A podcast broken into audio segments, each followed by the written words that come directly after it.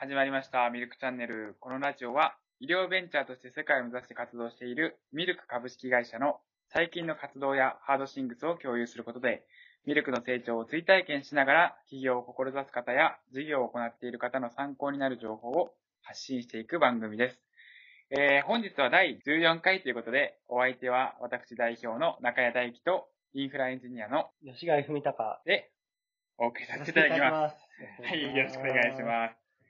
えー今回はですね、あの、ゲストということで、えーっと、といっても内部の方なんですけど、えーミルクのインフラエンジニアという、えーエンジニアですね、の吉貝さんをお招きしております。よろしくお願いします。よろしくお願いします。では、えー簡単に吉貝さんの自己紹介をお願いします。はい、えーご紹介に預かりました。吉貝文隆と申します。えっと、ミルクの方ではですね、特にアプリケーション開発からインフラ関係、うん幅広くその業務の方に携わさせていただいております。うん。あ、まあ、やらせていただいております。で、えーそうですね、なんかミルクのちょっと、そのインフラエンジニアはちょっと結構特殊でして、うん。割とその、あの、まあ、インフラエンジニアがインフラだけやってないみたいな。なんで、うんアプリケーション開発をやったりとか、うんまあ、いろいろやっております。あとなんか、あの、社内のそのサーバー管理とかも、サーバー管理というか、えー、まあ、そのデータ資料の整理とかも、まあ、うん僕が一応やっております。そうですね。はい。ちょっとあの、まあ、専門用語も多くなってくるので、今日はそういったところもあの、えー一般の方に分かりやすいように、あの、ちょっと解説をしていただきながらお話ししようと思っております。えー今回はですね、せっかく吉貝さん来てくださってますので、えー最近のアプリケーションの開発事情ですね。まあ、特にあの、私たちの目線なので、まあ、どちらかというとこう、えーベンチャー界隈で作られているようなアプリっていうものが、どういうものが今、最近のトレンドになっているのかっていうことを踏まえながら、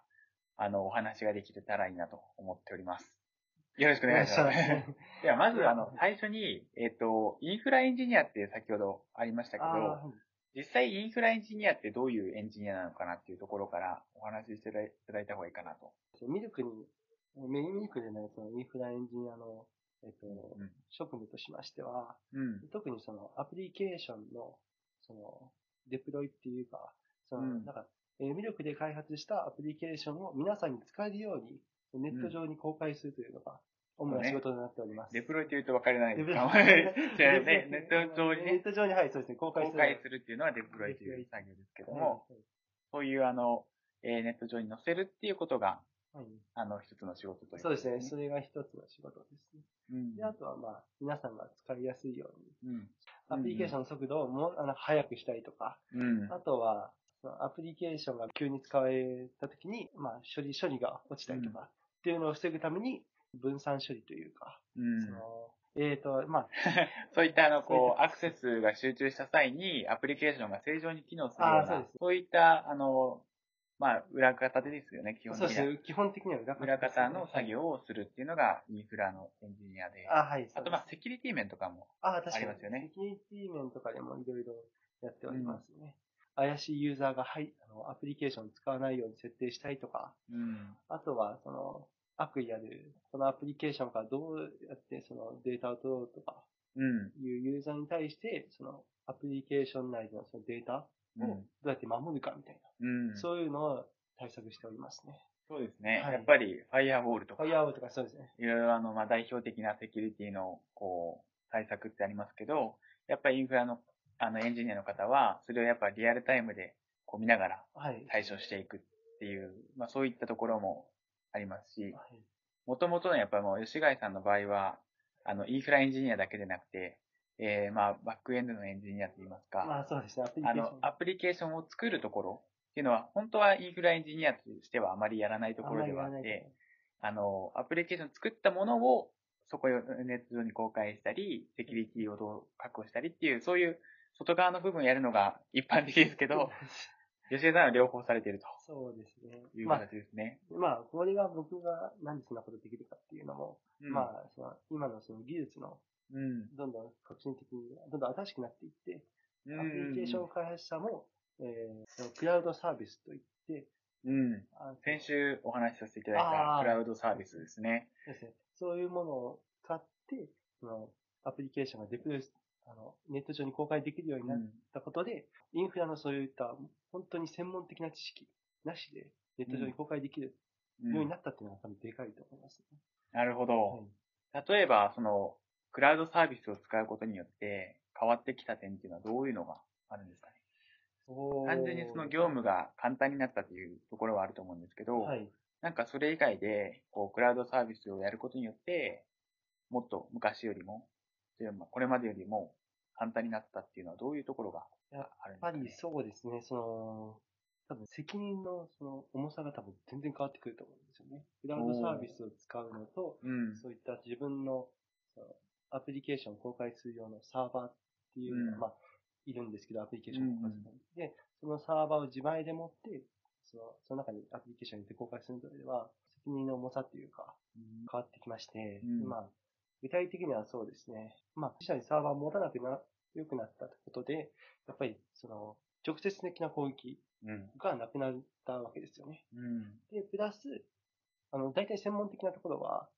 そういったその自社サーバーの設定とか、うん。そういうところは本当に、本当に特殊な知識がいるんですけど、クラウドサービスを使うことによって、全部その、クラウドサービスを提供しているうん企業さんがそういうところをやってくれていますので、うん。だからもう本当に素人でもアプリケーションを逆用できるようになった。それは大きいですよね。それ大きいんですよね。やっぱりこう、一人でできることってすごい限られてる中で、はい。その、まあ、本当にその自分自社でやろうとすると、ゼロから全部設定したり作ったりそうしないといけないのを、まあ、クラウドサービスだと、それを全部こう、一気通貫でやれると。そうですいことなんですね。ね。で特にその、クラウドサービスの中でも、はいまあ、いろいろとこう、サービスは展開されてると思うんですけど、はいあの、吉谷さんは AWS、AWS は特に。Amazon の、はいあの、そういうこう、サーバーを使えるっていうサービスはい。ですけど、ああの、AWS は、あの、どういうふうにこう活用されてるというか、あの、どういうふうな活用が、まあ、最近のこの流行だと思うんですけど、トレンドというか、そういったところを教えていただければいいなと思うんですけど。ミルクの方では特にはそのアプリケーションをアップするためのサーバーとしては使ってはいます。うん。でも、えーその AWS の今トレンドとしましては、うん。他にもその機械学習の方ですと。うん。いわゆる AI の。AI とか作るっていうそうですね。そういうところが結構、まあ、流行りつつはありますうよね。ん。やっぱり、その、あの、個人でその AI 開発をしようとすると、うん割とその、いろんな設備とかいるわけですけど、そういった AWS で公開されているサービスを使うことによって、うん。ある程度その、まとまった、その情報がまとまった状態でスタートができるうん。っ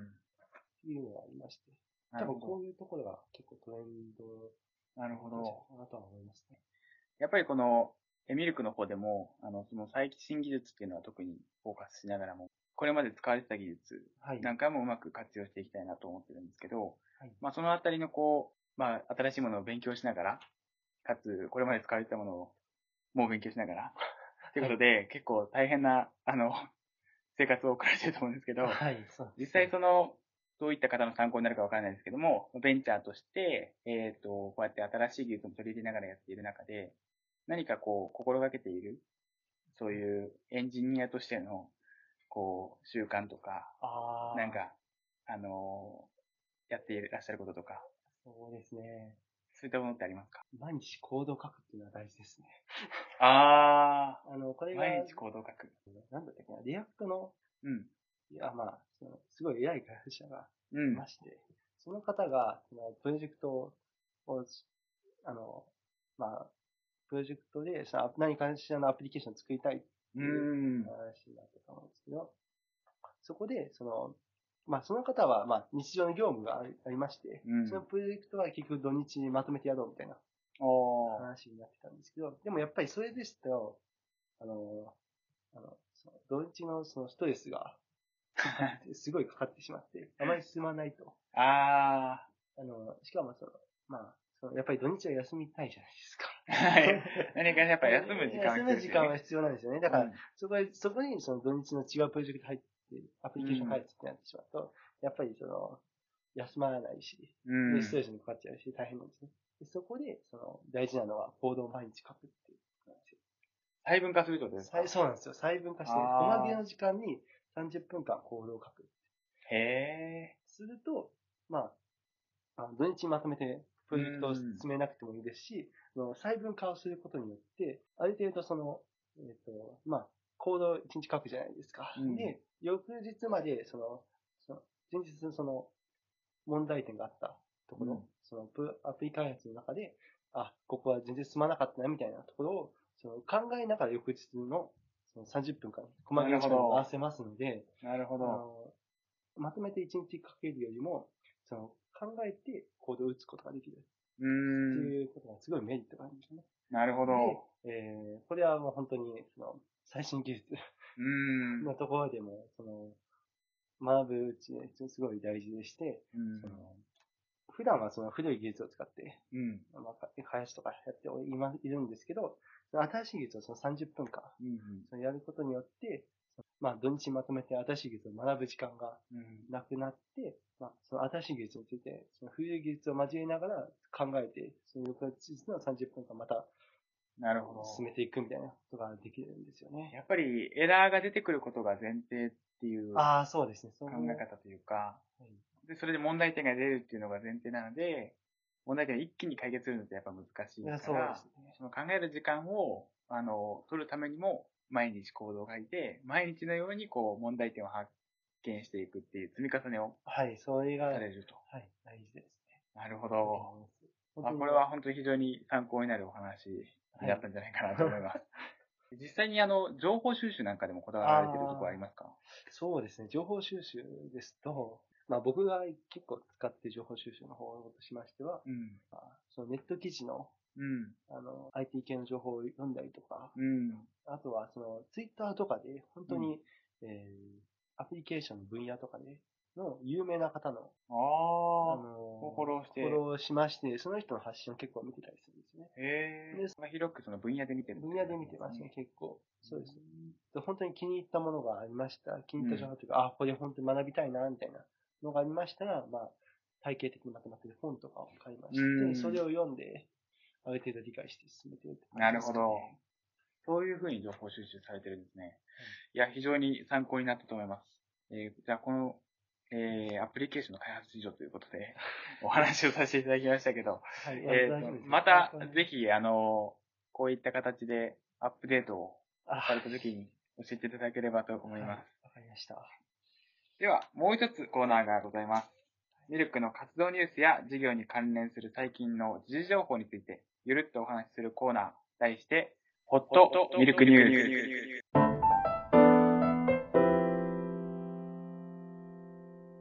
はい。今回のニュースは、えー AR グラス、音声を文章化ということで、えー吉貝さん、ヘッドの方をお願いします。AR 拡張現実サービスを展開する、容量シェア鍵が、中国の会社の方ですね中国。の会社ですね。はいが、音声を文章にリアルタイム変換する、えー視覚障害者向けの AR グラスを開発しました。うんえー投稿性や視野角も確保されていまして、えーフレームの太いメガに分けているのと感覚が大差なく、音声を文字として表示する際の遅れは3から5文字程度にとどまるようです。えー距離や方向の異なる複数人との会話でも表示はスムーズで、同音義語は文章の前後関係がすぐに修正されます。えー同社は AR 及び人工知能関連の技術を統合し、えー空港会社の機体整備用の航空会社ね。航空会社の、えー機体整備用の AR プラットフォームなど、企業向けにクラウド経由でソフトを提供する、えー、サーズ型のサービスを展開しています。こちらを選ばれた理由っていうのは何あ単純に面白いなと思いました。あの、AR、もう本当に皆さんもかなりもう浸透してきた技術だなと思いますけど、まあ、拡張現実ということで、えっ、と、その中でも、あの、視覚聴障害者、あ、ちょ聴覚障害者ですね。はい。耳が聞こえない方が、まあ、このグラスをつけることで、文字が、話した文字とか、えっ、と、文章が、あの、出てくると。はいえーいうことで、まあ、確かにこれがあれば、あの、まあ、今手話とか、そういう形で、あの、どうしても、そういう形の、あの、今視覚で訴えるような、あの、言語を作りましょうとやってますけども、あの、これだ多多言語にも応用ができるなと。なので、世界中の人が、はい。その話したことをそのまま同時で翻訳して、この AR グラスに移せば、えー、何を話してるかっていうのがリアルタイムで出てくる。で、最近私も実はプライ、あの、プライベートではないんですけど、あの、えー仕事でお付き合いした方で、えっ、と、聴覚障害者の方いらっしゃって、で、筆談で、あの、打ち合わせをしたんですよ。あ、七三年。そう。で、筆談といっても、もう今なので、あの、えー、Google の、あの、ドキュメントに、えっ、と、音声で、こう、iPhone からですね、入力をして、で、どこう、話をお全部文章化ししながら、あの、あちらの方とお話をするという形だったんですけど。ただ、それでもやっぱ難しかったんですよ。ああ、そうなんですやはり、あの、私たちが話してる言葉って、そんなにこう、論理的に日常会話から、あの、綺麗な文章で話してるわけじゃないじゃないですか。はい。で、それをそのままこう、文章として羅列してしまうと、もう開業ももちろんされないですし、どこでどう切ってるかっていうのもわからなくあて、あ、確かに。で、あの、言い間違いとかがそのまま表示されたり、あの、まあ、特に個別、あの、そういう固有名詞なんかは、あの、この Google さんが、あの、あまり拾えないところもあったりとかするので、結局はそういうところは自分で書いたり、入力したりしないといけないということで、まあ、そういった難しさがある中で、AR グラスにすることによって、もちろん間違いは含まれるとは思うんですけども、あの、おそらく綺麗にそういう開業だったりとか、見やすいように変換することもできますし、まあ、これがまだ技術的な、あの、綺麗なものじゃなかったとしても、今後、スムーズなコミュニケーションが取れる、まあ、そういったツールになっていくんじゃないかなと思うので、とてもいいものだなと思いました。えそうですね。AR とかも僕結構興味がありまして、AR っていうかまあ、VR の方なんですけあ、ど、VR。VR のはい方と。かも僕本当に興味がありまして、うん。最近ではその、まあ VR 用のそのゴーグうんルをつけて、そのネットの方に、あアバターを使って話すみたいなうん。ことができまして。うんそういうアバターを使ったらやっぱりその、障害とかも関係なく話せるわけじゃないですか。で、それでその AR とか VR とかがうんその、ハイテクな技術を使って、うんそ。のまあ自分のその障害は関係なくその話せるっていうのは、本当に、本当に夢のようですよね。ちょっと難しいですね。まあ、そうですねそうですね。なんか、あの、映画でも、そばかす確姫の、あの、最近、細田守監督の、ああの、ー映画がありましたけど、あれも、そういう、こう、バーチャルの空間に、あっちはまあ VR にの方ですけど、そういうところに入っていって、で、やっぱり主人公も多少そういう、こう、障害ではないですけど、やっぱりこう、えー、実際に声がうまく出せないとかっていう、現実世界で出せないっていうのを、こう、克服していくっていうところもあったりとか、やっぱり、あの、現実、やっぱりどうしても障害がある。まあ今ちょうどパラリンピックの、あの、あ時期ですけど、えー障害がある方であっても、はい。それをどうやって乗り越えていくかということで、バーチャルの世界ではもちろん不自由なく動けるとか、えー現実世界でもそれをどうやって改良したらうまくいくかっていう、まあそういうところにこういう技術を使うっていうのは、今後もっと広がっていってほしい部分だと思いますし、あの、特に機械が得意な分野でもありますよね。